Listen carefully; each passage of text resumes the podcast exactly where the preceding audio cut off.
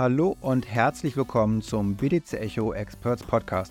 Mein Name ist Sven Wagenknecht, Chefredakteur bei BTC Echo und ich freue mich heute auf Henning Daut von Hi, dem Consulting-Arm von Axel Springer.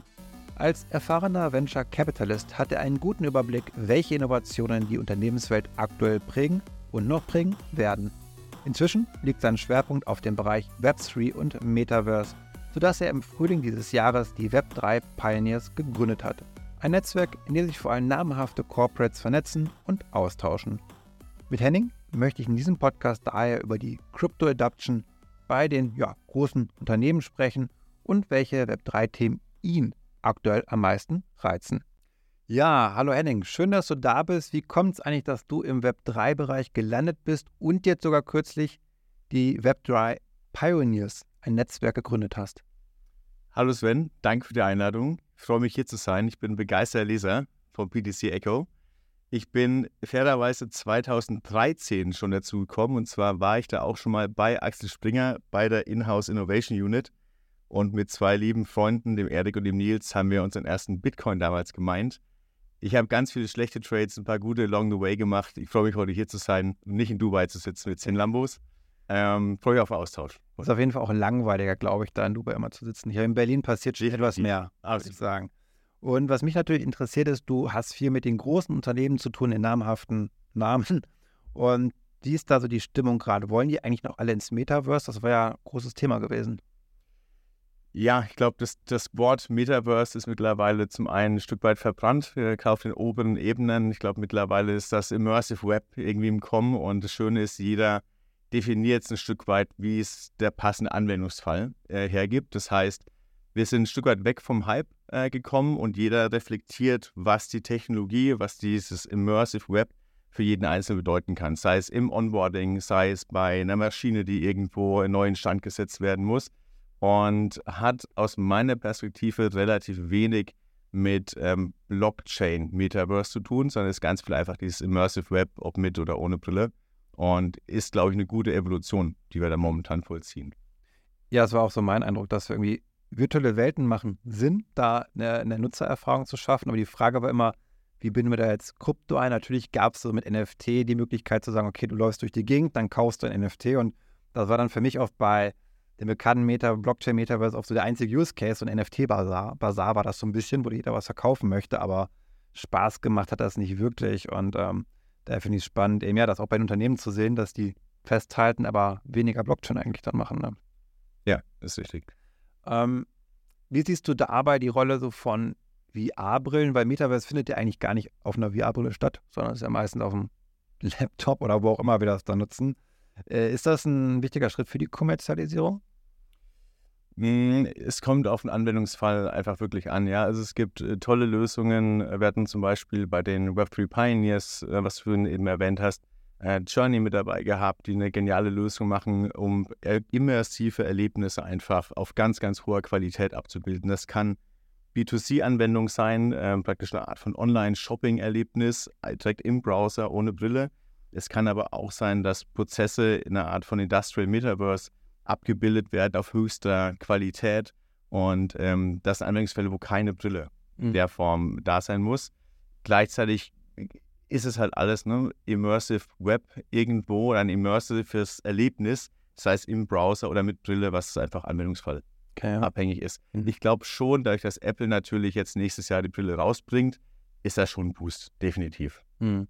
Habe ich auch schon Industrial Metaverse, habe ich letztens erst erfahren, was das ist. Also gerade auch für die vielen Maschinenbauhersteller oder passend zu Deutschland auf jeden Fall, hat dann weniger was mit Comicbildern zu tun, sondern eben ja, reale Umgebungen schaffen, die Daten irgendwie auch auswerten zu können, gegebenenfalls sogar monetar monetarisierbar zu machen. Fand ich ein super spannender Case. Das heißt, das ist dann auch eben bei euch im Web3 Pioneers Netzwerk dann, was ihr da oder was du ja auch vor allem aufgebaut hast, dann auch der Grund, diesen Austausch zu schaffen.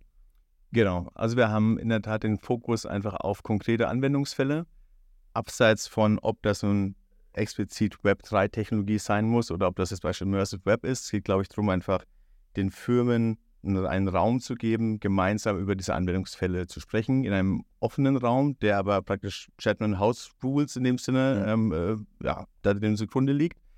Und dann offenen Diskurs äh, einfach zu führen. Und für uns ist natürlich gerade auch die Corporates, die praktisch dabei sind, sind die eher aus der sagen wir, Industrie, vielleicht auch aus Banking, Versicherungen, teilweise auch aus Medien raus. Aber die Cases, die wir diskutieren, sind häufig eben nicht diese reinen Marketing-Cases, sondern eher diese Cases, wie disruptiert diese Technologie mein aktuelles Geschäftsmodell, wo entstehen neue Geschäftsfelder, wo entstehen neue Produkte.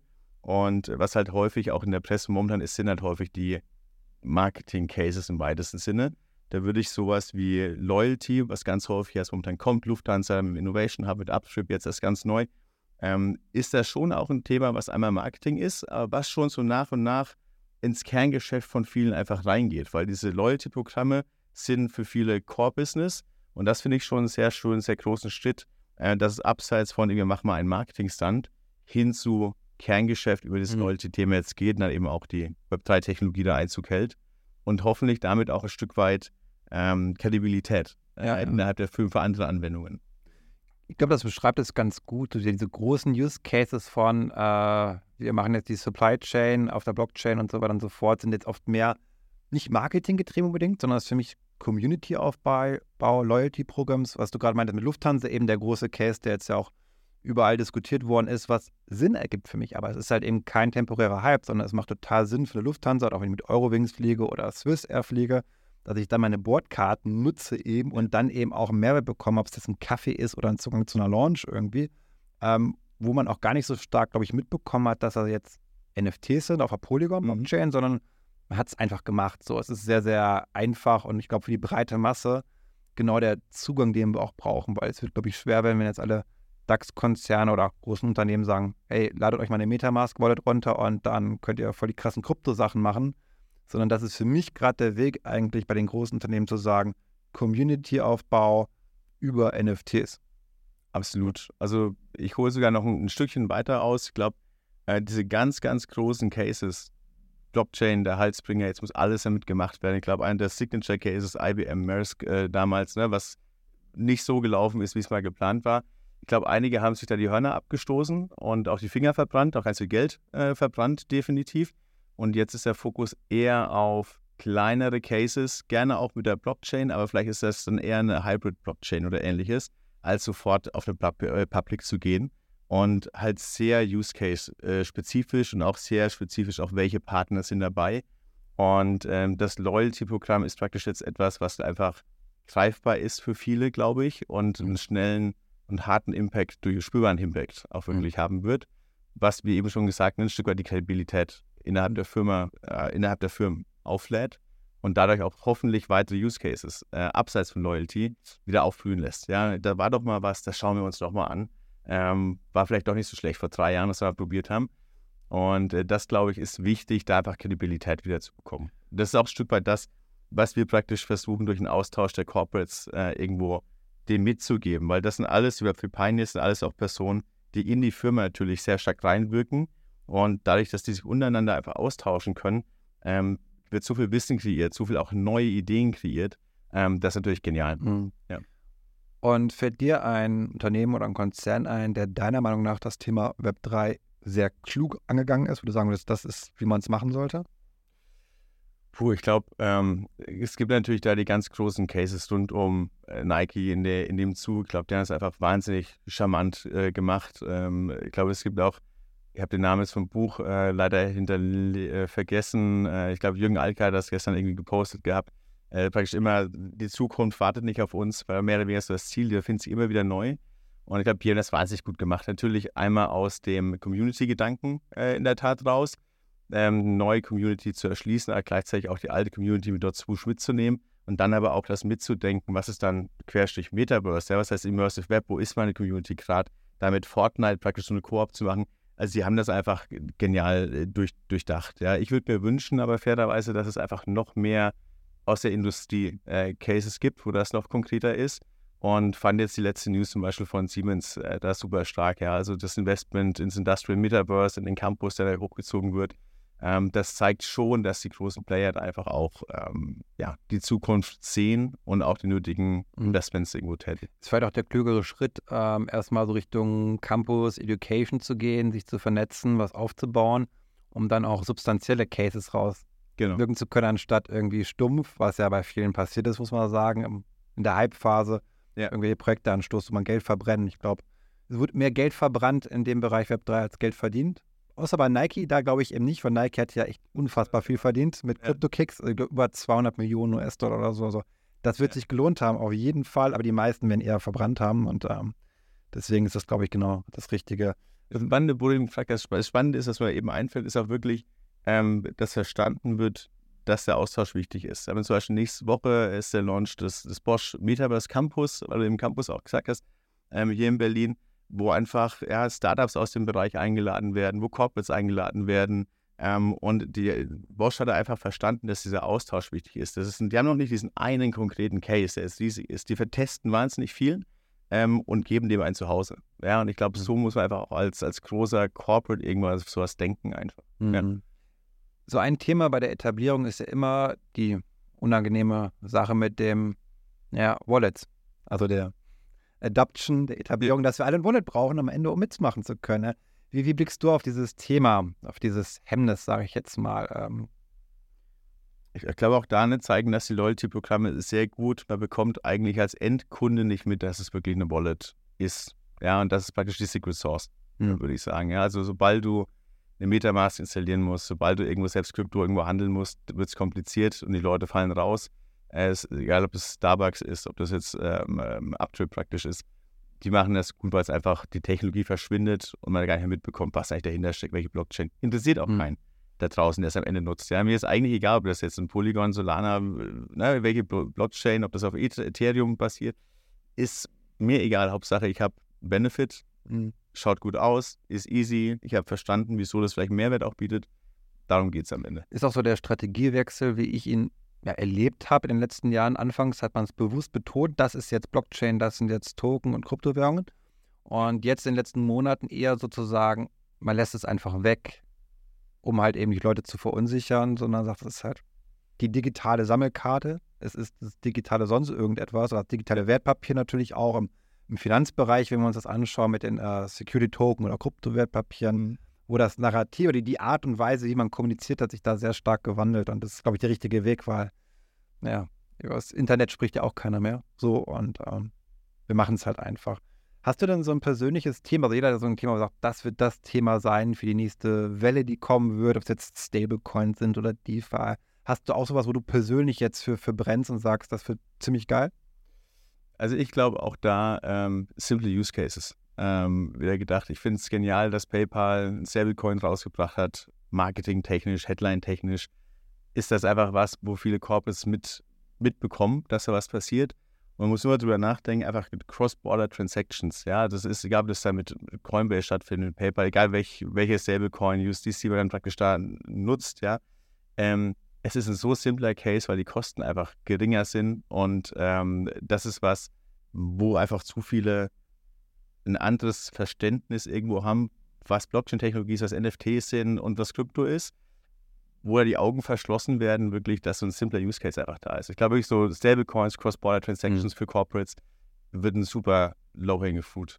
Wenn man intern die Stakeholder überzeugt bekommt, dass das sinnvoll ist. Und das ist die große Baustelle, interne Stakeholder ja. überzeugen.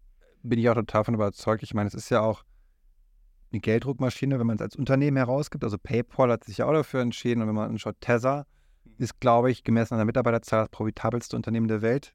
Ja. Das ist zeitweise gewesen, weil die haben mit ein paar Leuten über eine Milliarde Gewinn erwirtschaftet das Quartal. Und das ist natürlich interessant, weil irgendwie auch total unfair, kann man sagen. Man erwirtschaftet Zinsen, indem man die Staatsanleihen hinterlegt und behält die einfach ein. Das ist eigentlich ein genialer Use Case, der auf Stablecoins aus ja. Emittentensicht, nicht für uns Endverbraucher. Aber da kann man ja auch dran arbeiten. Ähm, wie ist denn das eigentlich jetzt gerade sozusagen im, im Konflikt, wäre jetzt Quatsch, aber künstliche Intelligenz hat ja sehr viel Aufmerksamkeit bekommen dieses Jahr, Geld und Ressourcen, die auch da reinfließen. Bekommst du sehr stark mit, weil du bist ja genau eben an dieser Schnittstelle ja gerade, dass da Ressourcen abgezogen werden von Web3, dass Web3 richtig zu leiden hat im Grunde für KI? Zu, zu leiden, glaube ich, äh, trifft es schon ein Stück weit, ja, so sowohl Außenwahrnehmung wie auch einfach ne, innerhalb der Corporate-Systeme Adoption ist da einfach maßgeblich. Ja, AI hat ganz klar momentan den Hut auf. Ich würde es aber praktisch auch schon so sehen, ähm, jeder, der mit AI zu tun hat, sieht sofort den Impact. Ja, der versteht sofort oder die versteht sofort, was der Nutzen ist, was der Mehrwert ist. Und äh, das ist halt einfach bei Web3-Technologie ähm, eine Riesenkurve. Ja, das ist einfach ähm, ein wahnsinnig komplizierter Sales-Pitch im Vergleich zur AI. Ich glaube fairerweise, äh, ich bekomme es ja mit, wie viele auf den Hackathons unterwegs sind, wie viel gecodet wird, äh, der Alchemy Report, alles geht durch die Decke.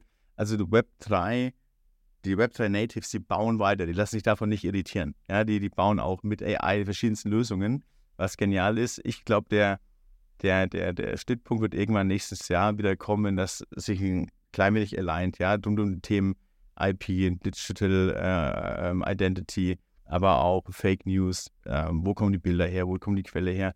Es wird zwangsläufig irgendeine Hand-in-Hand-Symbiose AI und auch Web3-Technologie geben.